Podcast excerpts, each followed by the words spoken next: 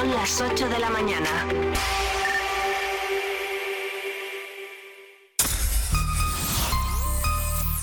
Vive Radio Segovia en el 90.4 de tu FM.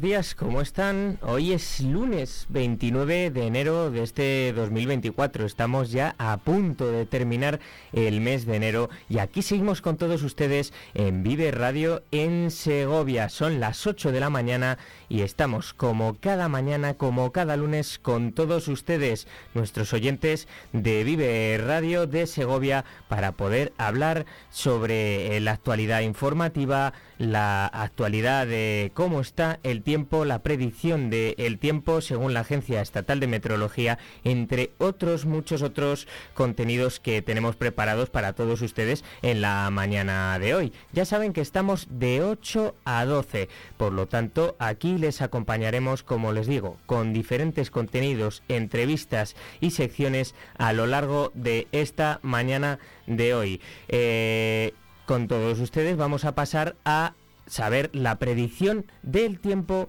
que nos espera para el día de hoy y para lo largo de la semana en Segovia capital y en otras en otras eh, localidades de nuestra provincia.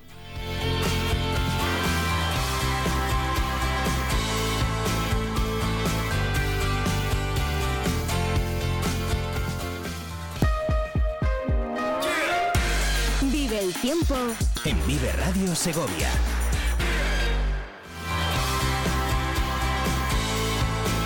Pues así comenzamos a conocer la predicción del tiempo y es que la Agencia Estatal de Metrología ahora mismo nos dice que en Segovia Capital tenemos 6 grados fuera de los estudios de la calle Estiradores número 1 aquí en, en el estudio de Vive Radio de Segovia. ¿Cuál es la predicción que se espera para hoy? Pues que sea nuboso con intervalos de nubes medias y altas, probabilidad de brumas y nieblas, sobre todo en el norte de la provincia. Las temperaturas mínimas con ligeros cambios y las máximas en descenso. Probabilidad de heladas débiles e aisladas y vientos de componente sur o variables flojos. ¿Cómo está el resto de la provincia? Pues ahora mismo en la zona del Alfoz tenemos entre 4 y 5 grados aproximadamente y ya subiendo más hacia la zona del norte, en, Cuellar tenemos 4, que ahora mismo pues es una de las más bajas de toda la provincia en la zona norte se mantienen entre los 4 y los 6, parecidas a las que tenemos en Segovia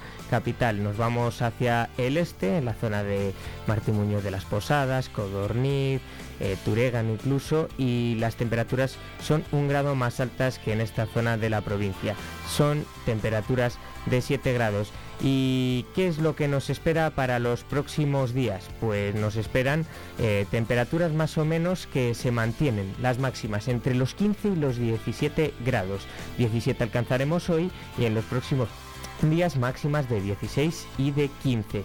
Las mínimas se van a mantener entre los 4, los 3 y entre los 3 y los 5 grados. Hoy serán mínimas de 4, eh, mañana martes de 3 y el miércoles de 5. De ahí no van a bajar. Esta es la predicción de la semana. En cuanto a precipitaciones, no se esperan. Hay 0% eh, de probabilidades de precipitaciones según la Agencia Estatal de Meteorología y no hay ningún aviso ni para, para toda la provincia de Segovia. Esa es la predicción del tiempo. Ahora vamos con la actualidad, con la información del día, todo lo que nos ha dejado este fin de semana.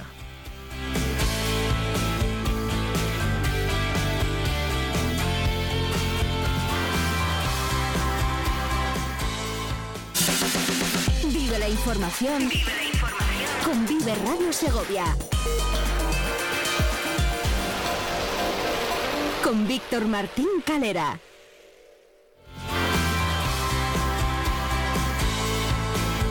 Pues así vamos a comenzar con toda la información del día, todo lo que nos ha dejado, como les decía, este pasado fin de semana desde el viernes que estuvimos con todos ustedes. Y vamos a comenzar con un suceso, un suceso triste que ha ocurrido eh, este fin de semana y es que la sala de operaciones del 112 de Castilla y León recibió varias llamadas minutos después de las cinco y media de la tarde del sábado que solicitaban asistencia para el conductor de una motocicleta eh, que se encontraba inconsciente tras salirse de la vía mientras circulaba por el kilómetro 70 de la carretera nacional 603 del Espinar. El 112 dio aviso de este accidente a la Guardia Civil y la Policía Local del Espinar, además del Centro Coordinador de Urgencias de Emergencias Sanitarias SACIL, enviando una UBI móvil, una ambulancia de soporte vital básico y personal sanitario que intentó reanimar a este motorista, pero finalmente eh, falleció eh, un hombre de 47 años, por eso les decía que teníamos que comenzar con esta triste noticia, la muerte de este motorista en la Nacional 603 del Espinar después de ese accidente.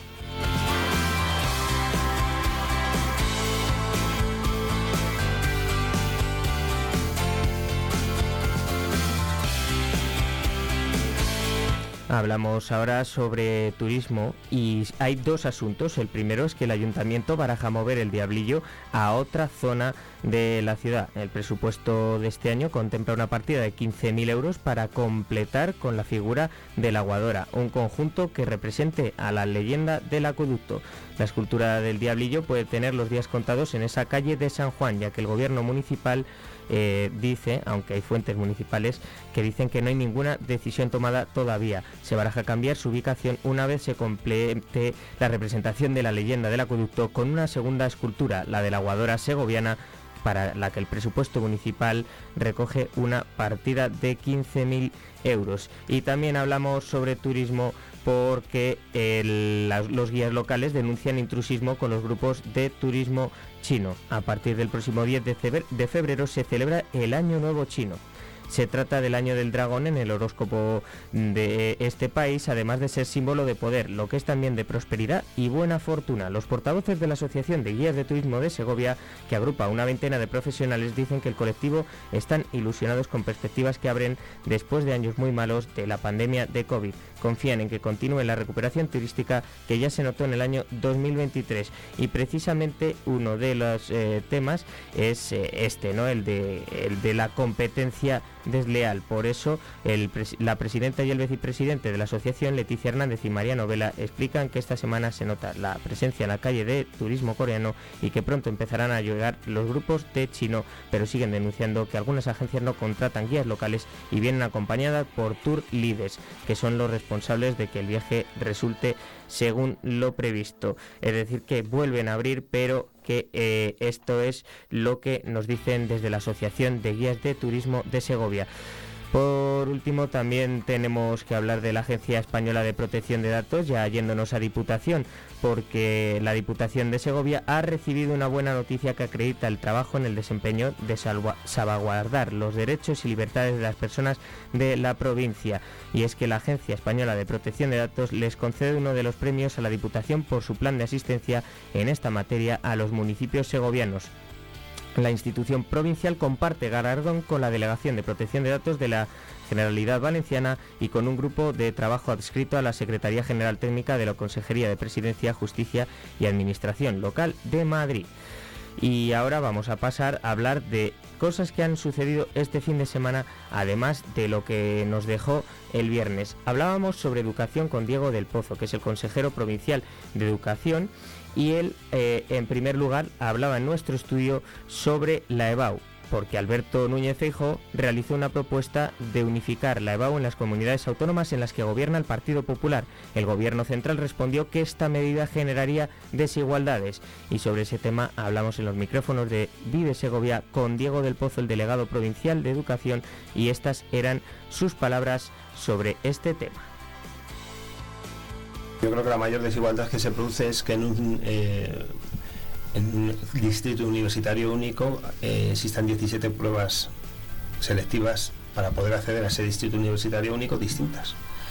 Lo que Alberto Núñez Fijo defiende, lo que defiende Castilla y León, no desde ahora, desde hace mucho tiempo, es una EBAU única.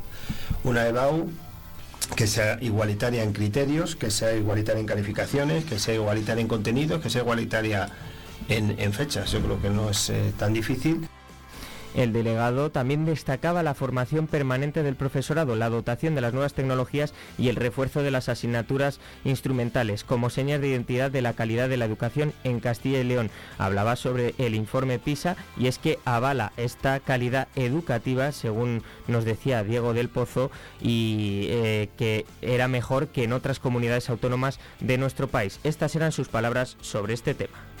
Lo que está claro es que Castilla y León educa bien y eso no lo dice la consejera o lo, digo yo, lo dicen los informes como el reciente informe PISA que apunta que la enseñanza de Castilla y León no solo está a la cabeza de España, sino que es uno de, de los sistemas educativos punteros en el mundo.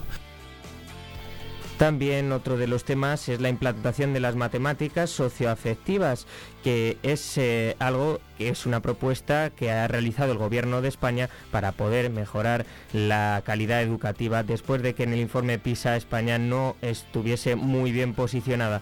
Por eso el delegado provincial de Educación respondía a esto sobre este tema. Los profesores tienen suficiente formación y suficientes tablas para conocer a sus alumnos, para adaptar la materia a los alumnos que tienen en clase. Eh, todos los profesores eh, conocemos de primera mano la realidad de, esos alumnos eh, con los que trabajamos cada día y son capaces de aplicar el currículum, adaptando ese currículum a la realidad del aula sin necesidad de experimentos nuevos. También el viernes hubo pleno en el ayuntamiento en el que las cosas no eran mm, lo mejor vamos, había mucha tensión entre los dos principales partidos, entre el Partido Popular y el Partido Socialista, porque eh, Rosalía Serrano, en la parte de ruegas y preguntas, se dirigió a la portavoz socialista Clara Martín para pedirle que tenga respeto y decoro hacia los empleados municipales. Esto fue inmediatamente respondido por la portavoz socialista solicitando que retirase el ruego afirmando que nunca ha faltado al respeto a los funcionarios de esta casa y a los miembros de esta corporación y le pedía también que dejase de mentir reiteradamente utilizando el cargo que ostentaba. También hubo rifirrafe entre Clara Martín y el alcalde José Mazarias después de que Martín anunciase que han aparecido una serie de notificaciones dirigidas al ayuntamiento en su buzón personal. Había pedido explicaciones sobre la utilización sobre su certificado digital hecho que habría puesto en conocimiento de la Policía Nacional al considerar que se han vulnerado los derechos. Además, el, Pleno aprobó las mociones del PP sobre mejoras para los viajeros habituales de Trenes Avant y de Vox sobre la ordenanza de animales domésticos, rechazó las del PSOE Izquierda Unida y Ciudadanos la declaración institucional sobre medidas tendentes a paliar los efectos de las crecidas del EDESMA, que a propuesta del Grupo Municipal Izquierda Unida estaba previsto llevarse a cabo en el pleno del viernes, fue retirada del orden del día por la negativa de Vox a incluir la mención expresa al impacto del cambio climático en las condiciones del río a su paso por el municipio.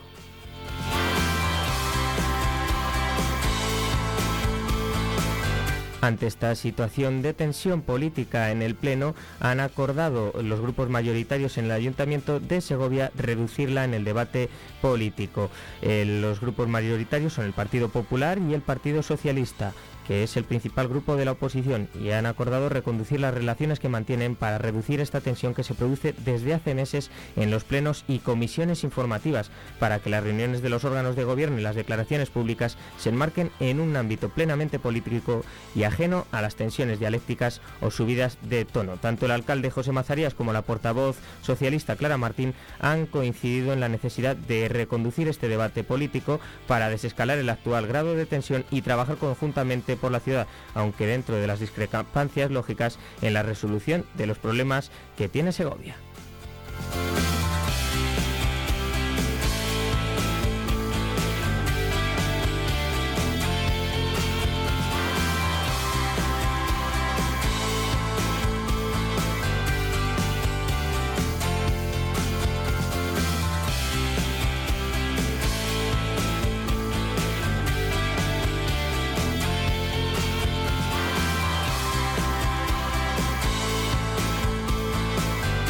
También hubo un acto de los alcaldes del PP por la por la igualdad para eh, este sábado pasado. Más de un centenar de alcaldes y alcaldesas del Partido Popular de Segovia se sumaron a la iniciativa nacional de su partido, apoyar y firmar el manifiesto por la igualdad de todos los españoles.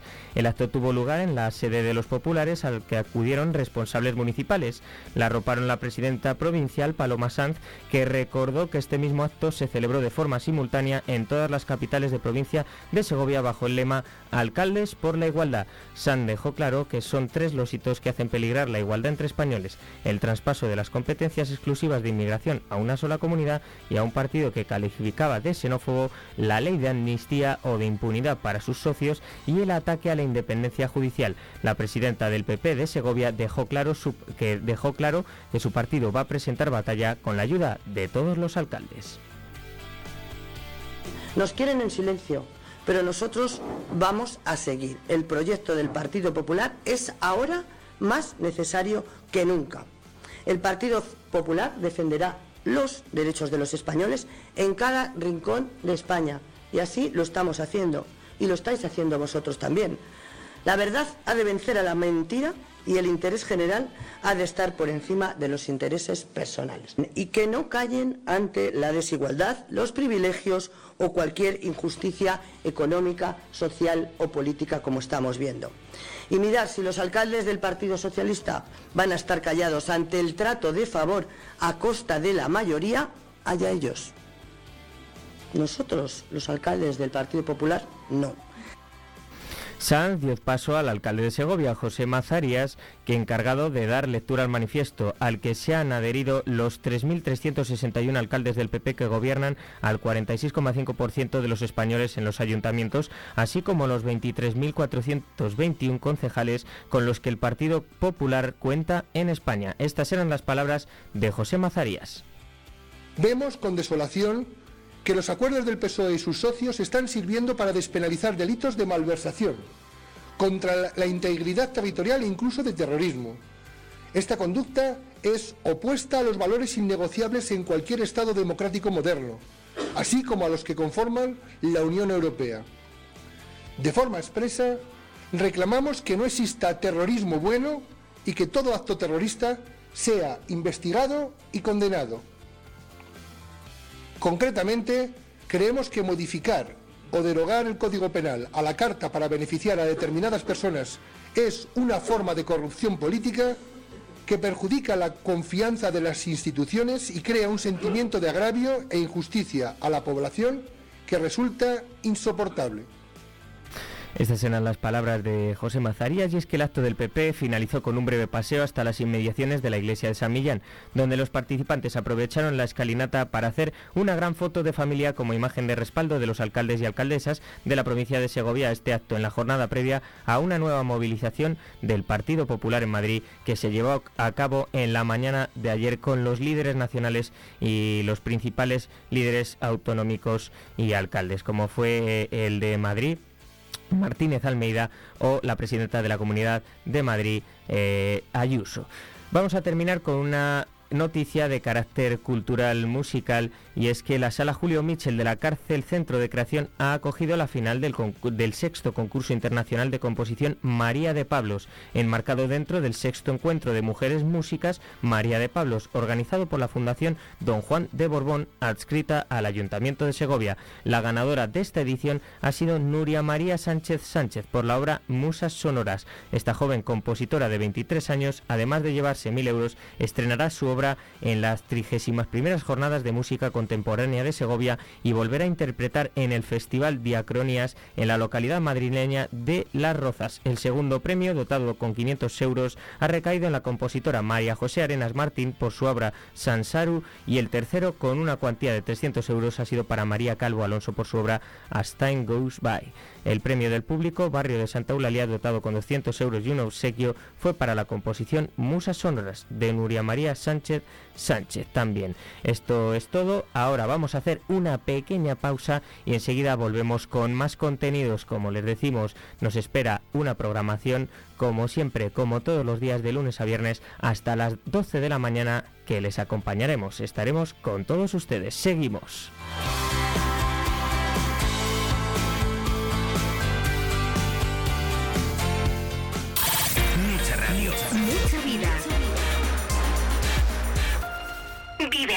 Segovia.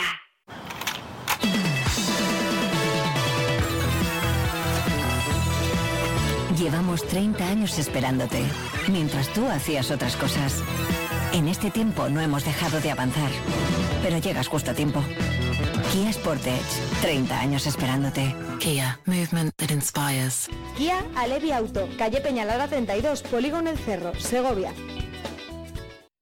Clínica Dental San Lorenzo. Te esperamos en nuestras nuevas instalaciones en Vía Roma 41, muy cerca de nuestra ubicación anterior. Ofrecemos el mejor servicio odontológico en un ambiente moderno y cómodo, equipado con tecnología de última generación para realizar diagnósticos aún más precisos y personalizados. Estamos a la vanguardia en tratamientos de implantología, periodoncia y odontología general. Clínica Dental San Lorenzo. Ponemos al cuidado de la salud dental de nuestros pacientes todo nuestro esfuerzo y dedicación. Descubre Riaza, el tesoro escondido en la provincia de Segovia, un municipio rodeado de la belleza de la Sierra de Ayllón. Sumérgete en su patrimonio cultural con ermitas centenarias y una impresionante iglesia renacentista. Disfruta de su rica gastronomía y de la Ruta del Color, un recorrido excepcional por pequeños pueblos con encanto. ¿Y qué decir del Alledo de la Pedrosa y de la Pinilla? Ven a Riaza, tu aventura te espera.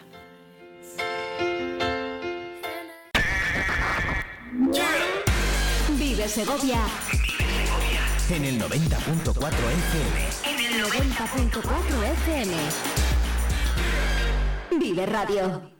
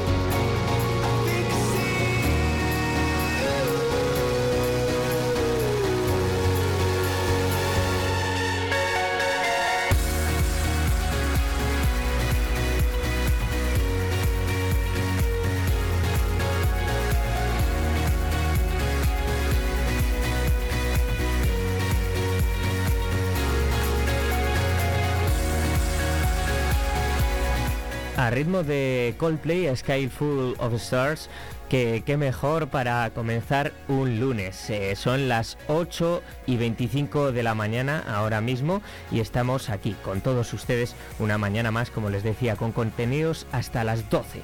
Pero ahora vamos a ir con lo que tuvimos este pasado viernes para todas eh, esas personas que no lo pudieron escuchar, no pudieron disfrutar de los diferentes contenidos y secciones que tenemos eh, en los viernes, en días anteriores, pues vamos a hacer un resumen de ello.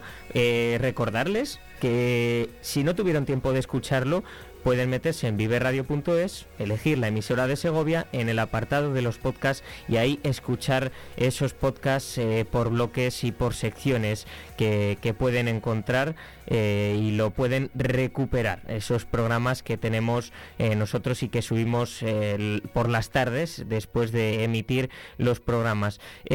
por supuesto, también ahí podrán encontrar las diferentes plataformas en las que nosotros lo publicamos, Amazon Music, Spotify, Deezer, em, pues también Apple Music, es decir, diferentes plataformas, no solo una en las que pueden disfrutar de todos nuestros eh, contenidos. Una de las secciones de las que tenemos el viernes es Vive con experiencia. Eh, nos eh, vinieron aquí al estudio Félix Montes, Fermín de los Reyes y Gabriel Gómez Pintos, más conocidos como Bobby, para hablar de diferentes temas. Entre ellos, Alberto Guerrero, mi compañero, planteó el tema de los vinilos. ¿No? que antiguamente antes de los discos, antes del Spotify, pues era como se escuchaba la música y eh, pues eh, hubo una, un debate, ¿no? Un, recuerdo de cómo utilizaban estos vinilos. Por lo tanto, convive la experiencia y con eh, Félix Montes, Fermín de los Reyes, Gabriel Gómez Pintos, Bobby, pues vamos a ir para escucharles. Estos eran los sonidos que nos dejaban ellos el viernes en esa tertulia de Vive con experiencia recuperar determinadas historias que en su tiempo tuvieron importancia es un poco comparativamente con aquellos walkie-talkie que teníamos con una antena grandísima con la cual teníamos que comunicar, que no es el, el móvil de hoy día. Entonces, recuperar aquella tradición con lo que representa para la sociedad, para mí, es agradable y, y beneficioso. ¿Conservas muchos? No, no, tengo, yo creo que uno, lo que sí que tengo son bastantes magnetofones pequeños de bolsillo. ¿sí? Eso sí, que tengo cuatro. Feliz, ¿cómo andas tú de vinilos? ¿Nos está, ¿Conservas o estás recuperando? Sí, no, no, no conservo demasiado. Conservo una colección de música clásica, esta que, que comprabas para que en el pack te entraba también el, eh, todo el aparato de reproducción y, y alguno por ahí en, en, mi bodega. Pero no, no, no conservo, conservo más CDs. Eh, yo tuve la, eh, en mi trayectoria vital pues durante mm, yo creo que dos o tres temporadas fui, fui DJ, lo que se llamaba ¿Ah, pinchadiscos, en discoteca El Chuletín, en, en, la granja, era un complemento, un complemento económico para, para sobrevivir en mi época, en mi época de estudiante, ¿no?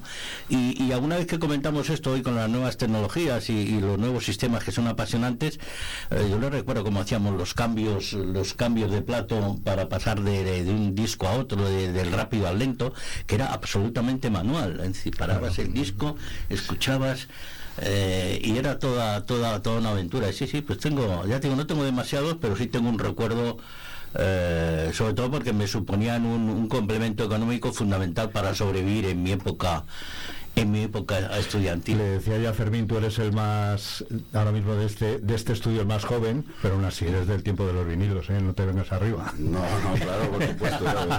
siempre, eh, o casi siempre he andado con gente mayor que yo y siempre he sido pequeño. Entonces voy a llegar a la jubilación y dices, ya, vas a ser un chaval, es un pequeño. Por supuesto que, que he vivido el tiempo del vinilo, tenía una colección aceptable, pero una partición de bienes pues se quedaron por el camino. Entonces, bueno, yo soy más de libros, entonces eh, sigo acumulando libros y la música va por otro lado. También hablaron sobre la figura de los periodistas, periodistas eh, tan importantes como fue Aurelio Martín de esta casa y que falleció en junio de este pasado 2023. Una pérdida que, que fue muy sonada y, y aquí en Segovia era un periodista muy querido también se trataron temas de educación en esta charla Vive con experiencia y como cada viernes pasábamos también a, con nuestros compañeros de El Día de Segovia a hablar sobre el periódico, sobre lo que viene en ese periódico que tienen eh, para el fin de semana, sobre todo la portada, ¿no? Con Nacho Sáez hablamos sobre la crisis del Mar Rojo y los, los 38 millones del comercio exterior segoviano que se ponen en riesgo con esta crisis. Esto era lo que se hablaba en esta tertulia. Nos encontramos en portada, pues, eh, con economía. Nacho, responsabilidad tuya. ¿Qué ocurre con la crisis del Mar Rojo? Alguien que así a simple vista diga que la crisis del Mar Rojo, Segovia, igual nos estamos a miles y miles y miles de kilómetros, pero en el mundo globalizado, ¿qué análisis podemos hacer? Pues es aquello del efecto mariposa, ¿no? Del aleteo de una, de una mariposa eh, al otro lado del mundo, los efectos que tiene en nuestro ámbito más cercano. Y en este caso, pues eh, esta crisis del, del Mar Rojo que, que comenzó hace unas semanas y que mantiene eh, bloqueado esta zona tan importante para el tránsito vía marítima de mercancías, eh, pues nos está afectando también a las empresas segovianas eh, que bueno pues eh, están viendo pues como sus exportaciones e importaciones están están eh, viajando con retraso, también eh, se están produciendo aumentos de los costes de, esos transportes y, bueno, pues hemos querido analizar eh, lo que supone el, comercio exterior segoviano en, en esta parte del mundo. Es, es difícil saberlo con, con exactitud, pero más o menos analizando lo que importamos y lo que exportamos por vía marítima hacia esta zona del mundo, pues la cifra que, que nos salía eran eh, más de 38 millones eh, de euros.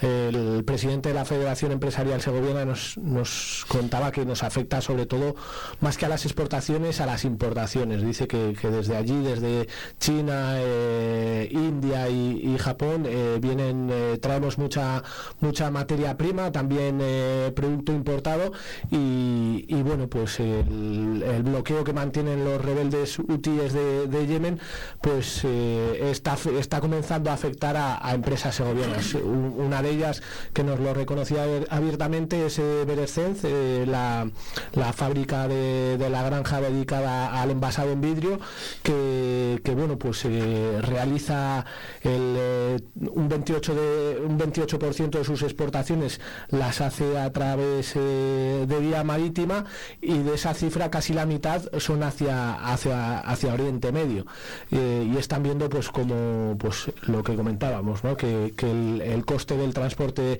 eh, se está multiplicando que también eh, están los la materia prima que importan y, los productos que exportan están están llegando con, con retraso y bueno pues lo que decían es que les condiciona la planificación de la producción que todavía bueno pues la situación es manejable pero pero a medio plazo añade mucha incertidumbre a, a las empresas que, que, bueno pues que comercian con, con esta parte del mundo Eso nos encontrábamos en la portada del Día de Segovia.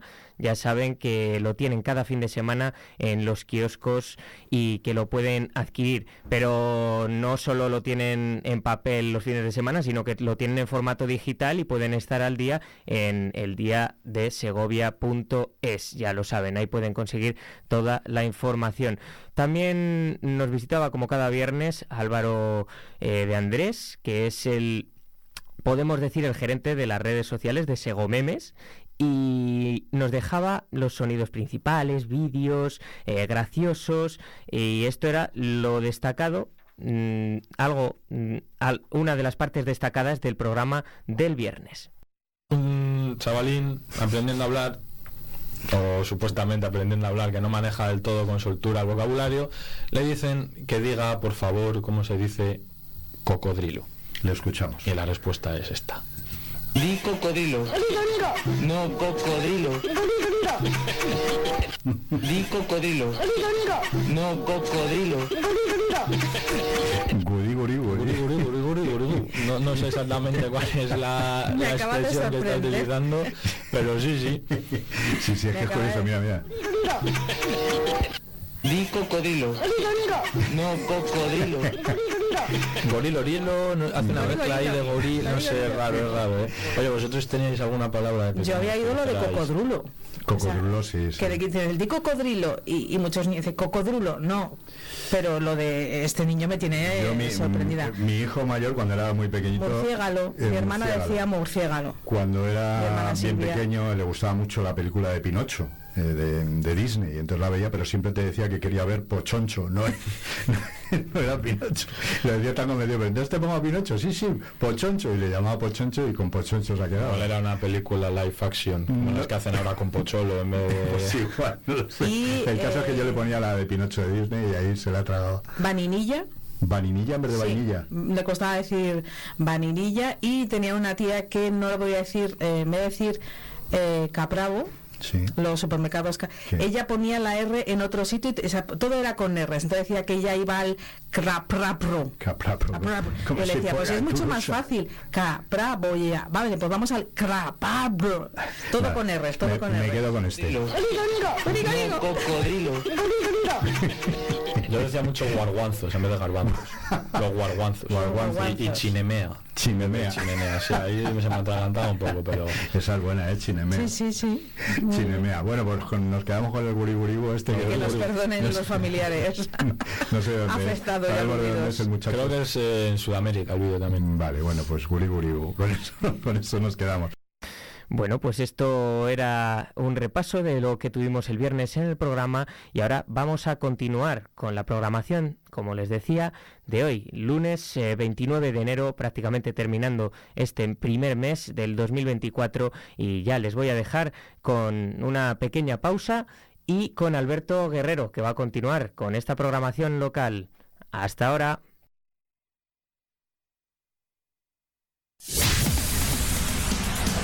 Va a ser un buen día. Vive Radio.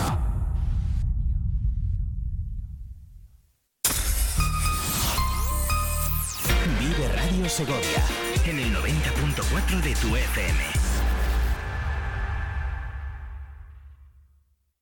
Grupo Imerol, residencia para mayores en el centro de Cantimpalos. Contamos con un gran equipo multidisciplinar, joven y dinámico. Ofrecemos tratamientos personalizados, programas de rehabilitación, terapia y estimulación cognitiva.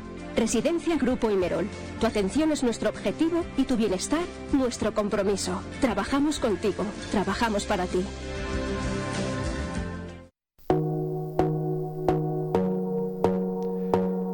Gustaría sumergirte en la nostálgica belleza de la Segovia de mediados del siglo XX?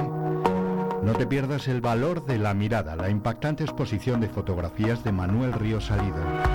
Descubre la esencia de una ciudad que ha cambiado con el tiempo, capturada a través de la lente única de este talentoso fotógrafo. Hasta junio de 2024 en el Museo Rodera Robles, en la calle San Agustín 12, Segovia.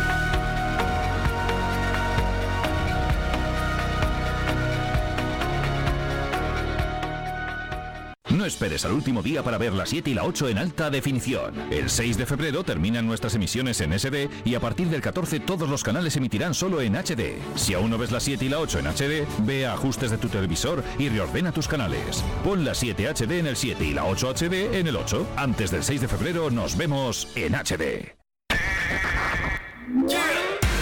Vive Segovia En el 90.4 FM. en el 90.4 FM. Vive Radio. ¿Quién diría que me gustarías el mismo día en que te conocía? No pensaba que me volvería un poco loco con tu sonrisa.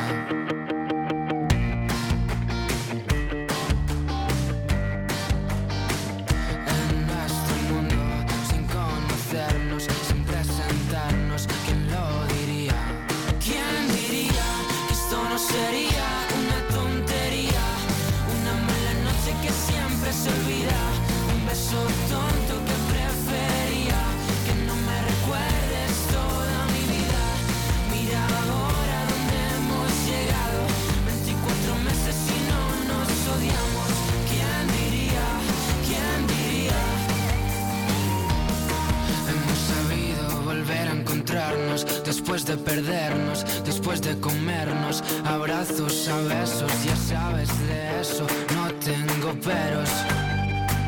¿Qué sería de mí si no fuese por ti?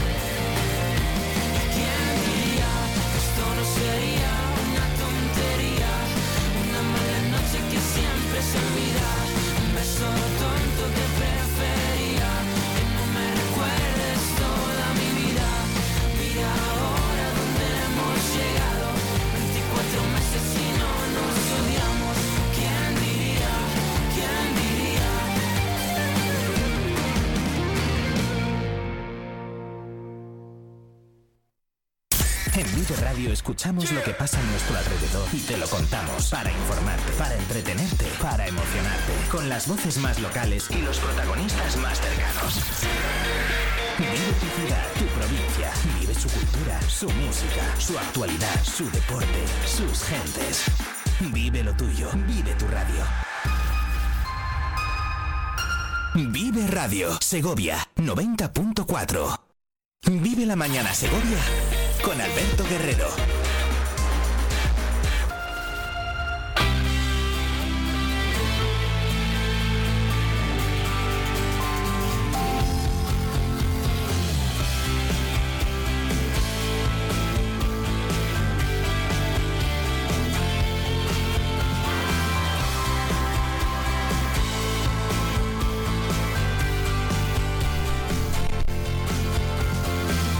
...42 eh, minutos ya sobre las eh, 8 en punto de la mañana. ¿Qué tal? ¿Cómo están? Bienvenidos a esta semana después de ese repaso informativo que hemos tenido y ese acercamiento a las voces que pasaron el viernes y el fin de semana por aquí, por nuestra emisora con Víctor Martín Calera. Nosotros arrancamos hasta las 12 del mediodía con los protagonistas que hoy se van a convertir en compañeros de esta emisión local que nos llevará hasta ese mediodía. Y vamos a empezar en muy poquitos minutos ya hablando de un tema pues absolutamente actual, preocupante. Vamos a hablar del Banco de Alimentos de Segovia y esos cambios que se van a producir.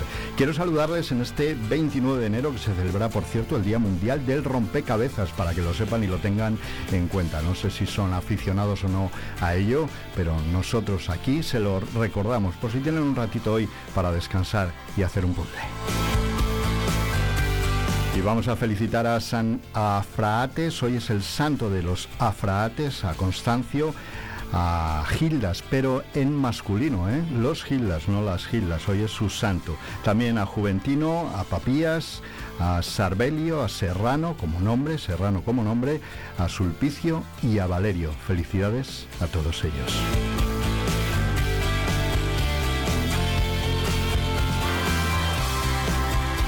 Les dejo dos frases como cada día para iniciar la mañana para que les sirvan también como motivo de conversación. La vida es en realidad muy simple, pero los hombres insisten en complicarla. De Confucio. Y espero que este año cometas errores, pues cometer errores significa hacer cosas nuevas, aprender, vivir y cambiar el mundo. Unas palabras de Neil Gaiman, que es escritor, autor de ficción, novelas, cómic y novelas gráficas.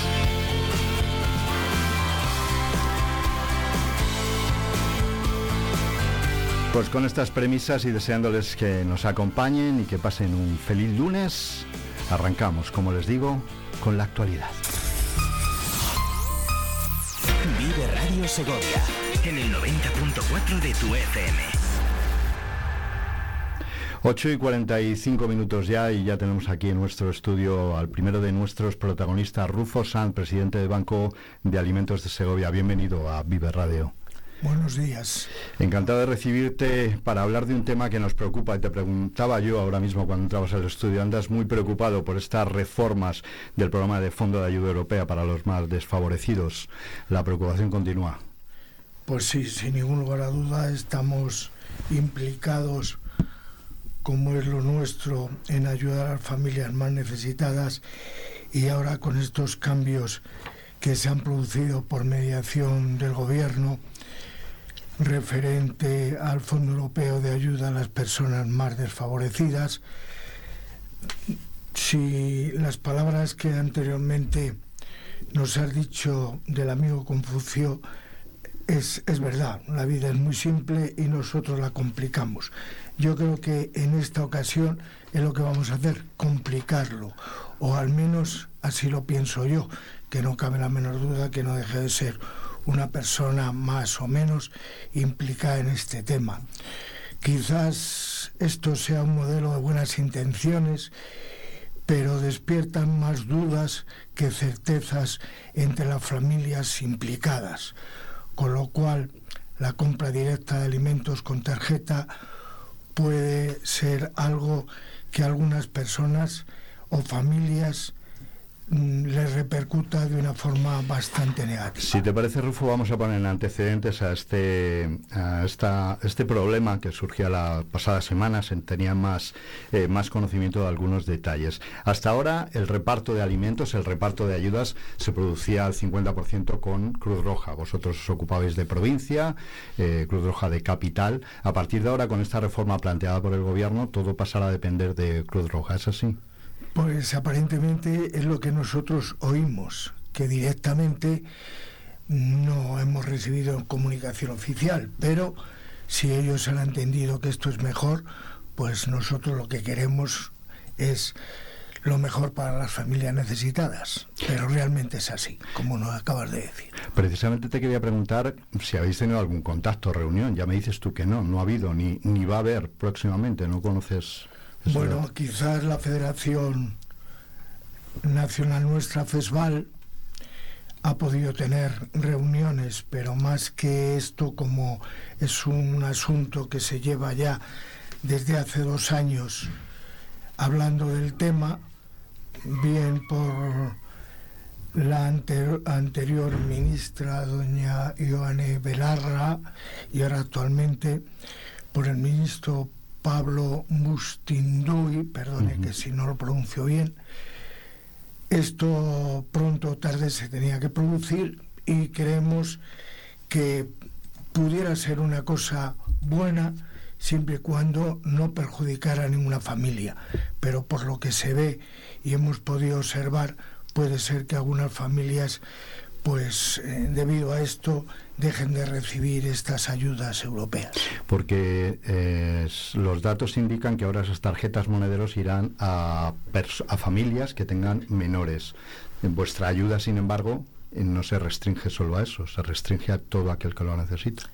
Bueno, es que hay que reconocer que, o por lo menos informar, de que las ayudas que nosotros hacemos no son solamente de los fondos europeos, sino nosotros con la ayuda de toda la sociedad, como lo hacemos en, en las operaciones Kilo y de bastantes empresas que nos ayudan, unas de, de forma puntual como puede ser alimentos y demás y otras pues una forma genérica que nos ayudan a soportar los gastos que conlleva esta tarea.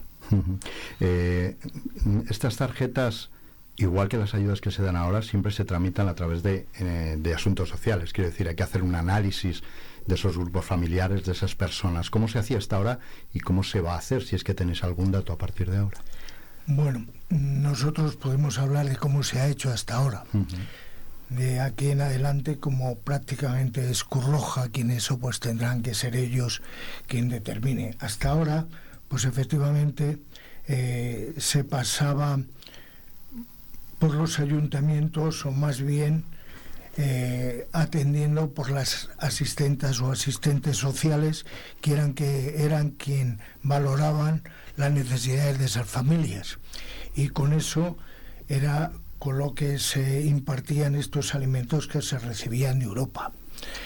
Ahora ya, pues bien dijo que tendrá que ser Curroja quien diga cómo prácticamente se va a hacer, ¿no? Nosotros nos limitamos y seguiremos trabajando porque habrá familias que, como bien digo, pues de esto van a salir perjudicadas, pero el Banco de Alimentos y la sociedad civil que nos, nos ayude y colabora, pues intentaremos paliar esto de una forma relativa, sobre todo con las distintas ONGs que están trabajando para que las familias no lo pasen mal.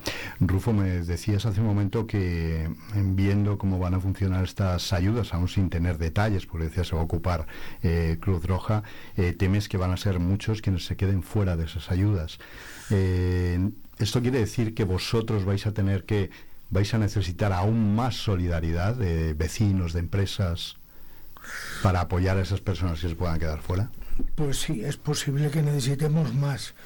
Eh, nosotros realmente estamos preparados porque no hemos dejado de, trabajar, como bien he dicho, vienen recogidas o bien como lo hacemos habitualmente con, con empresas que nos facilitan esos alimentos.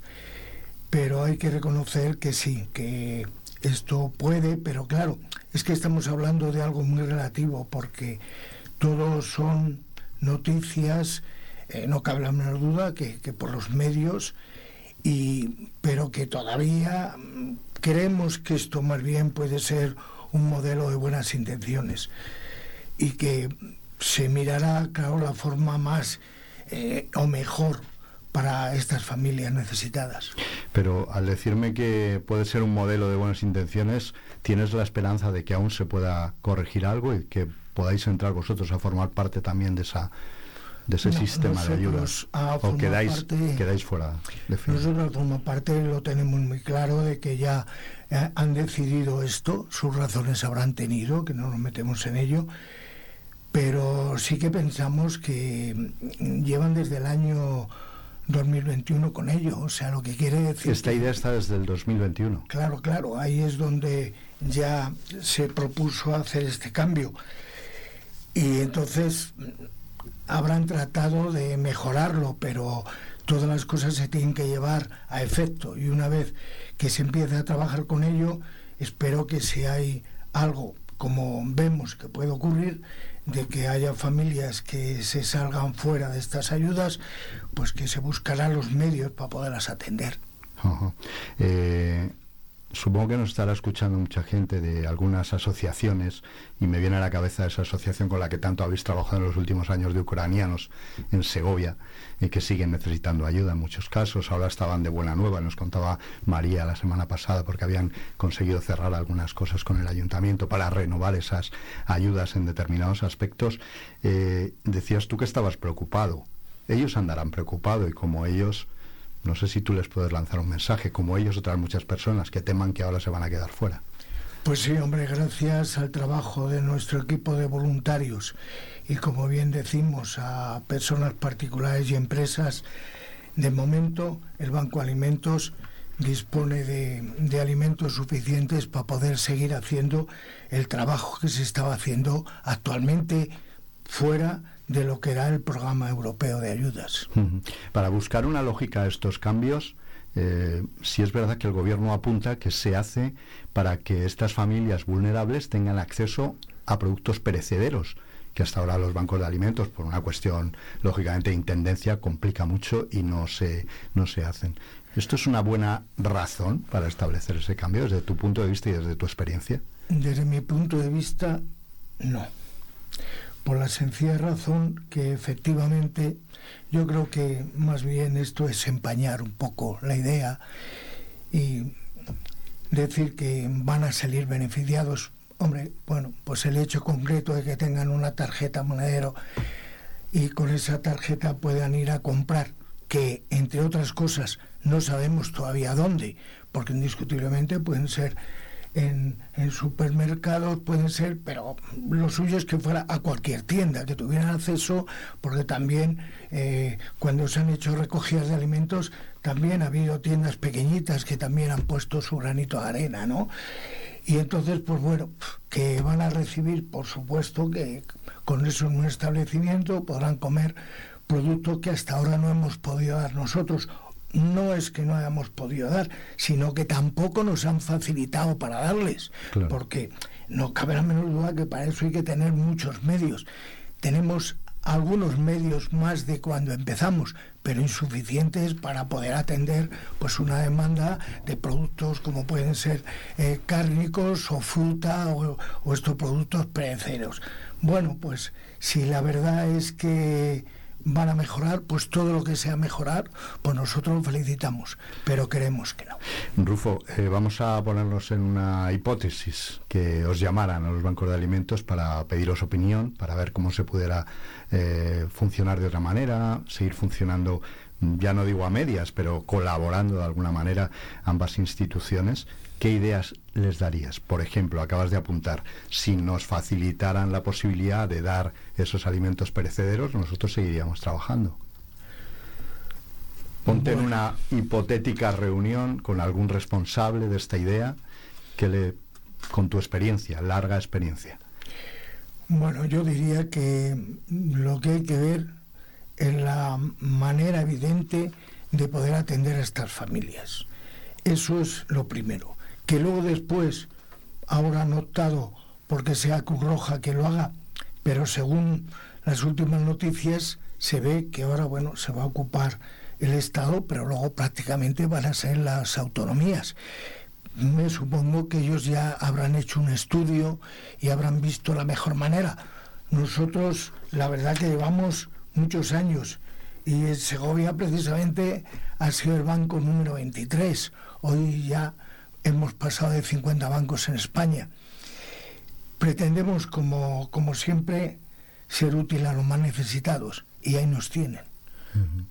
Eh, Hablábamos antes del estudio que se realiza a cada familia que solicita esta ayuda a través de asuntos sociales o bien del ayuntamiento, entiendo, o bien desde Diputación. En la actualidad se hace así, se seguirá haciendo así. Me decías, no sé, porque será Cruz Roja quien lo haga, pero eh, para aquellos que se queden fuera de esas ayudas, entiendo que el sistema ¿Sabéis si va a seguir siendo el mismo para que no, vosotros ayudéis? Tampoco. No, no, no, lo sabemos. Nosotros sí que contamos con la ayuda de, de las distintas ONGs que arbitrariamente pues ellos entregan a estas familias, pero la entregan después de que una asistente social ha creído conveniente que esa familia era necesitada. Por tanto, la verdad que no, no, no, lo vemos así. Déjame que te pida opinión sobre las variantes que se establecen en estas nuevas ayudas aplicando tu experiencia. Eh, las cuantías de esas tarjetas van en función de los miembros de la familia. Lógico. Van desde un adulto y un menor, 130 euros al mes, o cinco miembros o más, 220 euros al mes. Por tu experiencia, ¿Consideras que eso es eh, ajustado, que es suficiente para ayudar a, a, estos grupos familiares? Pues bueno, ya más que... Sabiendo lo que cuesta todo, ¿no? Eh. Y sabiendo lo que necesita cada familia, que yo sé que tú lo, lo conoces. Sí, vemos... Hay una cosa lógica, ¿no? No hay que salir muy... Eh, ni, ni pensar en alguna cosa. Hay que reconocer que qué hace una familia con 130 euros. ¿Me lo puede decir? Es que con 130 euros les vamos a solucionar la alimentación que precisa esa familia. Hombre, esto se podía solucionar ¿cómo? Con más empresas, con más trabajo ¿eh? y con más ilusión en que estas personas no tengan que estar, como dicen que con esto acabarían las colas estas. Pues no, verdaderamente no. Yo creo que esto hay que aumentarlo como se han aumentado otras cosas. Las familias necesitadas es el foco importante de nuestra sociedad y ahí es donde debemos todos de aportar lo que podamos. Te veo verdaderamente indignado, Rufo. Hemos hablado en muchísimas ocasiones desde los años atrás. Te veo indignado y pienso si os sentís, voy a utilizar la palabra ninguneados, decepcionados, apartados. Si no son las palabras adecuadas, tú me lo dices, sí. No, hombre, Pero quiero pedirte ese sentimiento, ¿no? Sí, has dicho adjetivos que, que pueden ser, ¿no? Pero realmente nosotros esto no nos implica. Quiero decir de que nuestro trabajo seguirá siempre y cuando este equipo de voluntarios y estas empresas que nos ayudan, entidades bancarias y demás, tiren para adelante. Lo que sí que a lo mejor con esto lo que ocurrirá que las pocas ayudas que se reciben eh, dijéramos, relacionado con la gerencia de servicios sociales y otras cosas, fueran a menos. Entonces, claro, nuestro trabajo sería muy difícil porque cada vez que abrimos la puerta, como abrís vosotros en vuestros estudios, hay que dar la luz, hay que poner en marcha una serie de cosas. Y esto nos implicaría reducir posiblemente nuestro trabajo. Eh, ¿Qué sentimiento, te preguntaba el tuyo, y qué sentimiento has podido compartir con los voluntarios que os ayudan, con ese equipo tan fuerte que tenéis? Pues sinceramente sí lo hemos hablado con ellos y creemos, como cree toda la sociedad, de que esto no va a ser un beneficio con todo lo que ellos plantean, de que pueden coger otros alimentos y demás. Nosotros creemos que esto en poco tiempo se estudiará y se verá la forma. Ojalá fuera esta la mejor solución, pero con esas cantidades que nos acabas de decir, eh, miremoslo detenidamente a ver qué familia gasta al mes ese dinero. 130 euros en dar de comer, simplemente dos personas, cuatro personas. Vamos a la compra y vemos con las subidas tan enormes que han tenido los productos hasta dónde podemos llegar. Y teniendo en cuenta que hablamos de alimentos perecederos, que siempre elevan más el coste. Decir, Efectivamente. No estamos hablando de comprar un paquete de harina ni un paquete de macarrones. ¿eh? que con eso que ello también ha subido una cantidad importante. Hasta ahí tenemos que ver que hasta que tengamos la suerte de que haya buena temporada agrícola, que también eso es muy importante porque nada más hay que ver que estamos hablando de aceite y otra serie de productos. Pero si no tenemos trigo y no tenemos cereales, mal vamos a poder el comprar el pan de cada día cuando una barra, término medio, un, digo barra, una viena, pues tiene casi el valor de un euro. Eh, se habla, está circulando una cifra de que estas ayudas solo atenderán al 16% de las personas que realmente lo necesitan o que se ayudaban hasta ahora. Te- ¿Esa cifra puede ser correcta, aproximada? No, no, no, no, no me meto en ese tema, pero Vosotros creo- atendéis a unas 2.000 personas ahora efectivamente. en la provincia. Sí, incluso podía ser más si colaboraran ciertos estamentos, ¿no? Pero bueno, esa es a donde llegamos. Pero no, la verdad que no. ¿Con quién te gustaría sentarte a hablar en los próximos días sobre este tema? Pues hombre, a mí me gustaría, mm, hombre, no es posible porque don Pablo Bustunday pues no va a estar a disposición, tiene un cargo fuerte, tendrá una agenda muy grande y también los servicios sociales, ¿no? Sería importante intercambiar algunas cosas que pienso que podíamos aportar, pero bueno, la verdad que estamos pendientes de varias reuniones y muchas cosas, pero sinceramente ahí es donde hay que enfocar sobre eso, sobre ese porcentaje de un 16%. La verdad que eso, en una palabra, alucina. O sea, no puede ser eso. El gobierno espera beneficiar un total de 70.000 hogares en España. No sé si también esa cifra es... ¿Te parece realista? Sí, pero también hablan de que posiblemente 300.000 queden fuera esto. Entonces vamos a, a ver si eso, yo creo que no hay que mirar compensar. Hay que hacer lo que es la realidad, atender a las familias que tienen necesidad en la mejor forma posible. Dos preguntas más, si no te entretengo, que sé que tendrás eh, mucho trabajo. ¿Ha tensionado, es una pregunta que te tengo que hacer, ha tensionado esto, vuestra relación de alguna manera, espero que no, con Cruz Roja en esa No, colaboración? no hemos tenido conversación ninguna con ellos, por lo menos a nivel provincial, creo que a nivel de Castilla y León, de lo cual soy el vicepresidente de la Federación de Bancos de Alimentos de Castilla y León, no se ha tenido, porque además entendemos que cuando ya el Estado ha tomado esa decisión, pues ¿qué vamos a decir nosotros? Aceptarla y nada más. Está todo hablado. Pienso que sí.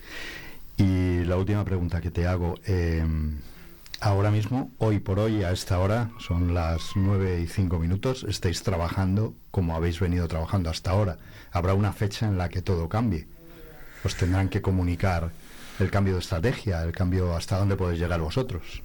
Pues no creo que nos tengan que marcar eso. Nosotros vamos a seguir trabajando únicamente que si ahora ya no contamos con los fondos europeos de garantía agraria y eso ya lo hace Cruz Roja, pues nosotros a las otras entidades y ONGs que periódicamente van a recoger allí para atender, porque bueno, incluso puedo decir que hasta Cruz Roja ha ido con sus ambulancias a por alimentos porque ellos también atendían a, peticiones de personas necesitadas. No sé si eso seguirá o no, pero nosotros vamos a tratar en lo que podamos, con los medios que tenemos, de seguir atendiendo a las familias más necesitadas de Segovia y provincia. Déjame un deseo para tus voluntarios, para tu trabajo y para la gente que recibe vuestra ayuda.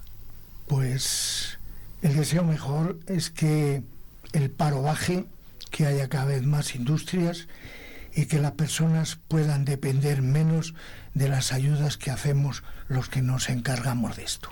Rufo Sanz, presidente del Banco de Alimentos de Segovia, muchísimas gracias por haber estado en este estudio de Vive Segovia. Pues muchas gracias también a vosotros, os deseamos el mayor éxito y siempre que podamos estaremos también muy agradecidos y a los- las personas que nos están oyendo que no dejen de ir a sus asistentes sociales porque no cabe la menor duda que el deber de todo el español es ayudar al que tenemos al lado. Y por cierto, que esto no impida que continúe la ola de solidaridad que siempre los segovianos hemos sido ejemplo de ello. Sin ningún lugar a Que no la duda. enturbie. Sin ningún lugar a duda. Creo que esto además ya a muchas personas que nos han llamado y esto, pues estamos a su disposición porque con nuestros medios, como bien digo, y el apoyo de la, de la sociedad civil, incluso también, ¿por qué no?, de entidades bancarias, empresas y estamentos oficiales, podamos seguir siendo útiles a los más necesitados. Muchas gracias. A vosotros. Vida. Vive Radio Segovia.